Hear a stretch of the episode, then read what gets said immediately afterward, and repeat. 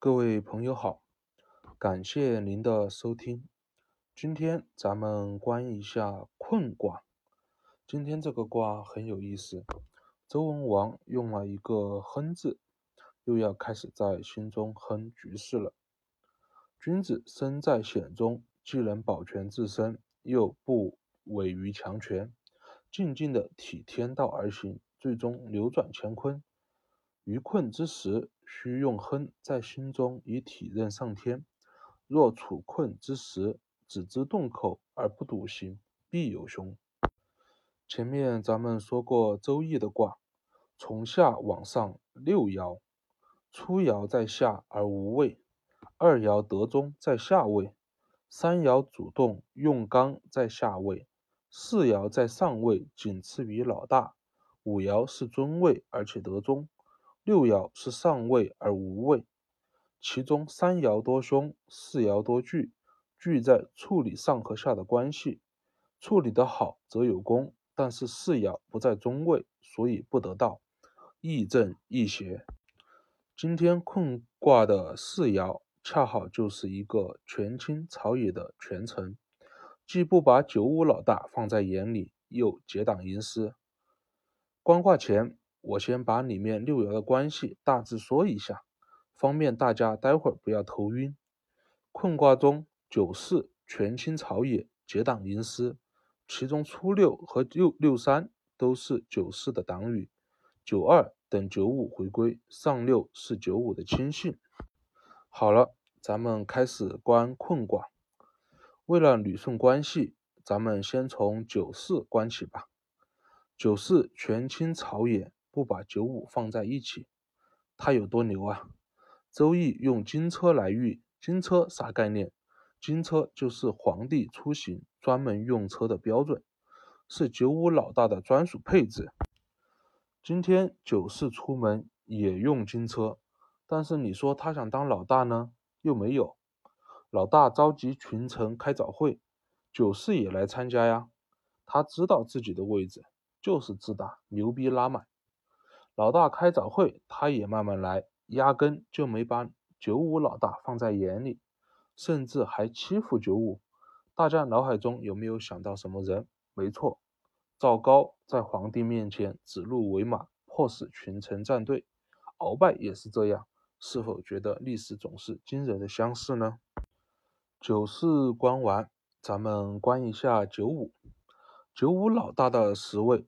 周文王用了个弋月，弋月啥意思？弋月就是古代的一种酷刑，用刀削鼻子。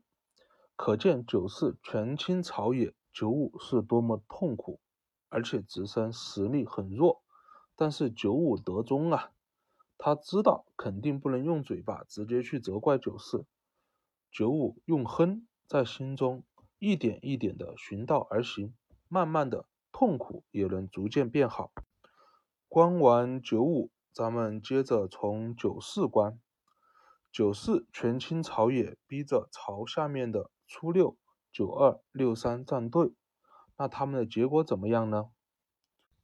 首先是九二，九二中正，用亨一关了局势后，知道九四只是暂时的，九五迟早会王者归来。但是九四都已经要求你站队了，九二能当面拒绝吗？拒绝就是找死。于是九二将自己困于九十之中，每日沉迷于九十。九四一看，九二这个人废了，不用理他。接着六三，六三是九四的忠诚死党，仗着九四势力庞大，为虎作伥，见谁都欺负。周易用了个吉尼来喻六三之困。吉尼是一种带刺的草，你不摸它，它也扎不了你。今六三之困，正是为虎作伥，自己招惹而来，有凶，结局不太好。有啥结局？咱们待会儿说。接着初六，初六是属于那种心理不中正，但是是懵的，更不用说内心哼局势了。看着九四势力庞大，也站队到九四这里。但是初九和六三不同，六三是坏事做尽，初六顶多是声援了一下，但是啥事儿没做。所以结局要比六三好一点。有啥结局呢？咱们待会儿说。好了，九四要求大家站队了。初六九二六三怎么做的，咱们已经清楚了。但是九五这边，九五虽然现在被九四压着，痛苦还不能说，但是九五也不是傻的。九五得中啊！九五和他的亲信上六商量，上六这周文王用了一个困于格雷。于猎物，看到这里，若是光在字面里意思理解这句话，肯定懵逼了吧？格雷是一种藤，猎物是在高处的意思。很多典籍引申出来，猎物都说是不安的意思。困于格雷中不安，这么解释很牵强吧？还记得咱们以前说过吗？咱们要观，用神来观。只要将前面几个爻的场景和高空中的格雷放在一起观象，圣人想表达的意思不是就很清楚了吗？九五和上六商量了什么呢？现在九四的党羽多的遍布我们周围，让我们举步维艰。我们就像困在这格雷这些藤中，并且在高处无我们的立足之地，稍微动一下都有悔恨的事情发生。咱们能做的就是一点一点的把这些藤给割掉，才能落地，将九四的党羽清除干净。这么做能急，于是九五委托了上六来办这事儿。所以周易用了个真吉，真就是出征，有道打无道为真。现在可以说六三和初六的结局了。六三仗着九四干尽了为虎作伥的事。上六假借九五之名，先招六三进攻，然后除掉六三。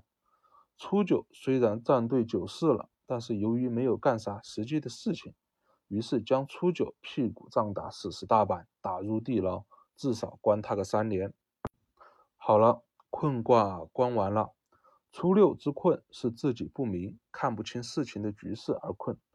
九二是看清局势，有意让自己处于九十困中而明哲保身；六三之困是为虎作伥，自找之困；九四之困是得意忘形，抗击身在困中而不自知之困；九五是以下犯上之困，上六是解困。感谢您的收听，咱们下一卦再见。